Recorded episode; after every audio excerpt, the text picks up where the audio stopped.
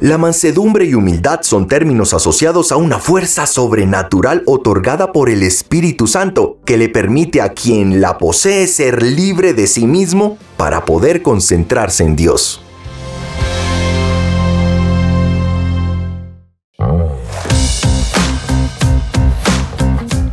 Estás escuchando Tu Tienda Cristiana, el podcast donde te compartimos diferentes artículos de las secciones de nuestra revista.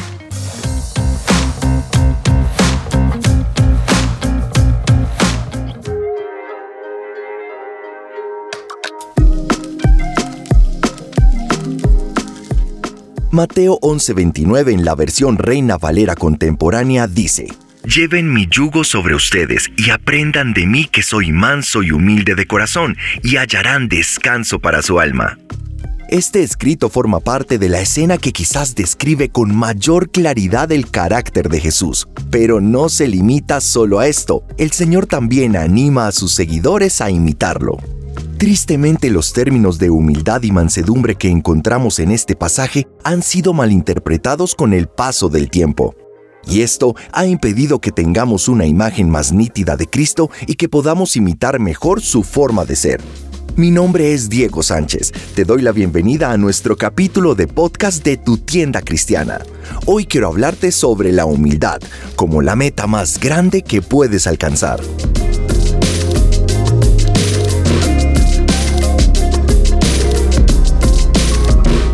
Bienvenidos nuevamente. Arranquemos con la siguiente pregunta. ¿Por qué debería ser la humildad y la mansedumbre la meta más alta de tu vida? Pues para dar respuesta a la misma, lo primero es explicar qué es realmente humildad y mansedumbre. Y es que la humildad generalmente se asocia con la escasez o carencia y nada más lejano a esto. La humildad hace referencia a una actitud de completa dependencia de Dios. Por otro lado, la mansedumbre es la postura de dependencia y vulnerabilidad que asumimos ante los demás. Y quizás cuando escuchas esta definición puedes pensar en las palabras dependencia y mansedumbre, y estos también son términos asociados con algo negativo. Esto es totalmente comprensible. ¿Sabes por qué? La respuesta es que vivimos en un mundo que exalta los conceptos de independencia y amor propio. Sin embargo, estas palabras, lejos de referirse a la carencia de poder y autoridad, describen a una persona que teniendo poder, autoridad y fuerza para valerse por sí mismo, restringe todas esas características con el fin de ser útil a los demás. Y esto al final te libera de ti mismo y te permite vivir para servir a Dios y a otros porque no se trata solo de palabras, incluye acciones, pensamientos, emociones y percepciones. Es decir, el concepto de humildad termina siendo un asunto del corazón. Pero, ¿por qué ha sido tan mal interpretado el término de humildad? La respuesta tiene que ver con el asunto de la iniquidad. Recuerda que la iniquidad es el efecto del pecado en el mundo, es decir, todo ser humano enfrenta desde su nacimiento una batalla contra su fuerza interna que lo lleva a interpretar el mundo que lo rodea poniéndose a sí mismo en el centro, haciéndolo esclavo de sus propios deseos y ambiciones. Cuando te conviertes en el centro, no te importa Dios ni tu prójimo. Esto se debe a esa fuerza interna que te hace estar centrado en ti mismo y que termina por consumirse. Cuando haces algo bueno, tu motivación es sentirte moralmente superior y así calmar el ruido de tu conciencia. En Romanos 3, 10 al 18 se lee, No hay ni uno solo que sea justo, no hay quien entienda, no hay quien busque a Dios, todos se desviaron, a una se han corrompido. No hay quien haga lo bueno, no hay ni siquiera uno. Su garganta es un sepulcro abierto y con su lengua engañan. En sus labios hay veneno de serpientes, su boca está llena de maldición y de amargura. Sus pies son veloces para derramar sangre, destrucción y desgracia hay en sus caminos, y no conocen el camino de la paz. No hay temor de Dios delante de sus ojos. Romanos 3, 10 al 18. Es por eso que toda persona necesita a Jesús como Salvador, porque al aceptarlo el Espíritu Santo viene a habitar en su interior para liberarlo de su iniquidad y animarlo a caminar en la santidad que implica llevar el yugo del cual habló Jesús. Solo bajo ese yugo el alma humana encuentra descanso al fin.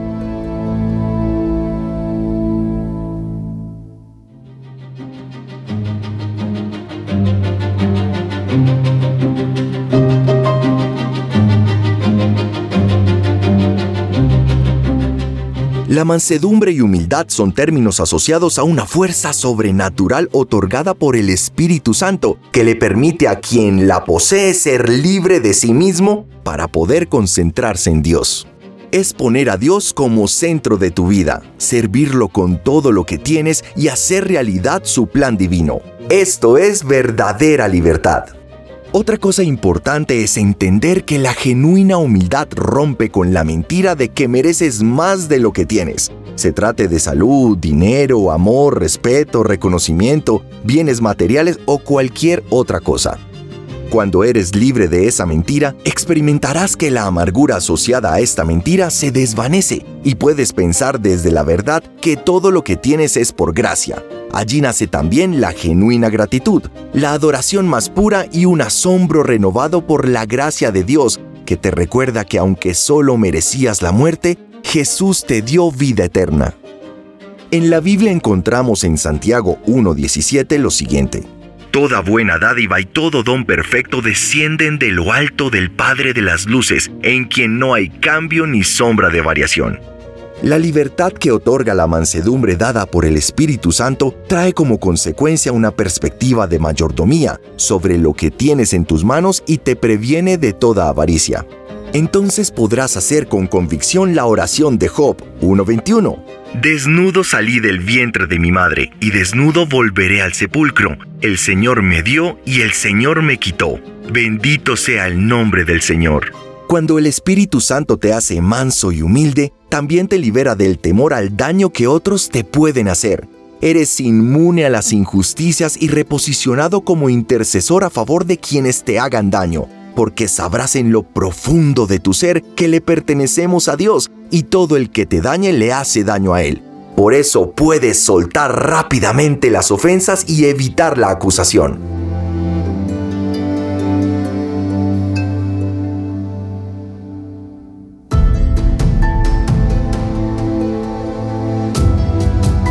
Continuamos con nuestro tema de hoy sobre la humildad. Y ahora te contaré sobre el riesgo mortal de no buscar la humildad. Y es que todo ser humano batalla con el egoísmo e inseguridades. Estos sentimientos son altamente probados cuando has creado algo, como por ejemplo un ministerio, una empresa o una reputación, y esto empieza a prosperar. Hay mucho en juego aquí, y tratarás de aferrarte a ello como si fuera tuyo. Te dirás a ti mismo o a ti misma, Tienes derecho, y tu mente lo combinará con cosas como ser llamado así, tratado así, pagado así, etc. La lista de exigencias puede crecer infinitamente y cuando no recibas lo que esperas, la opción de ofenderte y de que tu amor por Dios se enfríe será mucho mayor. La Biblia nos enseña en 1 Corintios 4:13. Porque ¿quién te hace superior o qué tienes que no hayas recibido? Y si lo recibiste, ¿por qué te jactas como si no te lo hubiera dado? Otro escenario en el que tu humildad es puesta a prueba es el de las oraciones sin respuesta. Y esto sucede en tu mente. Allí se puede activar un contador que al acumular días, meses y años te dará el permiso de exigirle a Dios que responda tal como esperas. Y es aquí donde habrás caído en la trampa de la soberbia que pretende poner tu plan por encima de la soberanía de Dios, lo cual te saca de la herencia de los mansos. Recuerda a Mateo 5:5 que dice claramente, Bienaventurados los mansos porque ellos heredarán la tierra.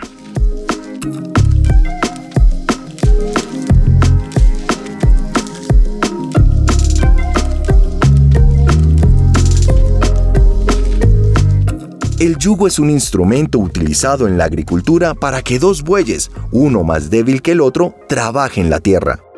¿Por qué te hablo esto? La respuesta es que no servirá de nada que intentes llevar el yugo de la humildad por ti mismo, quizás cambiando tus palabras o acciones hacia otros. Recuerda que Dios examina el corazón y descubrirá una falsa intención. Pero también recuerda que Él obra en un corazón quebrantado que reconoce su incapacidad de caminar en humildad sus deseos oscuros, su orgullo, rebeldía y perversidad. Proverbios 3:34 dice, El Señor se burla de los burlones, pero brinda su favor a los humildes. Así que recuerda postrarte ante Dios y reconoce tu necesidad de ayuda divina para caminar en humildad.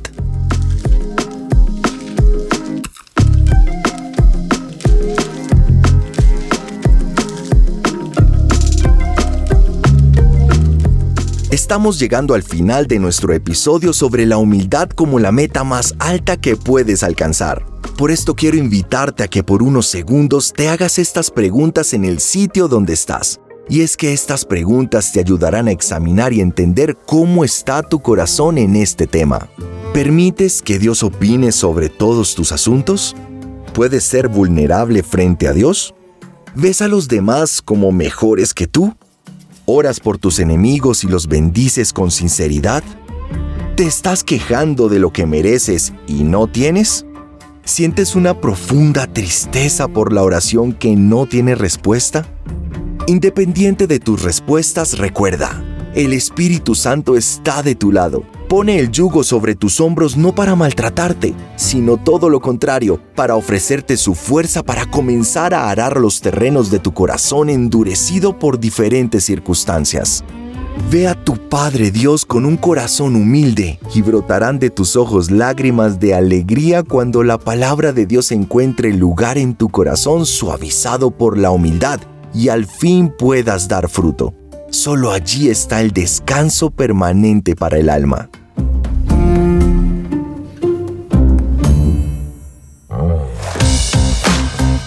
Gracias a todos nuestros oyentes por quedarse hasta el final. Los esperamos en un próximo episodio y recuerden que pueden encontrar todos los episodios de podcast de tu tienda cristiana en SoundCloud y en nuestra revista digital sección podcast.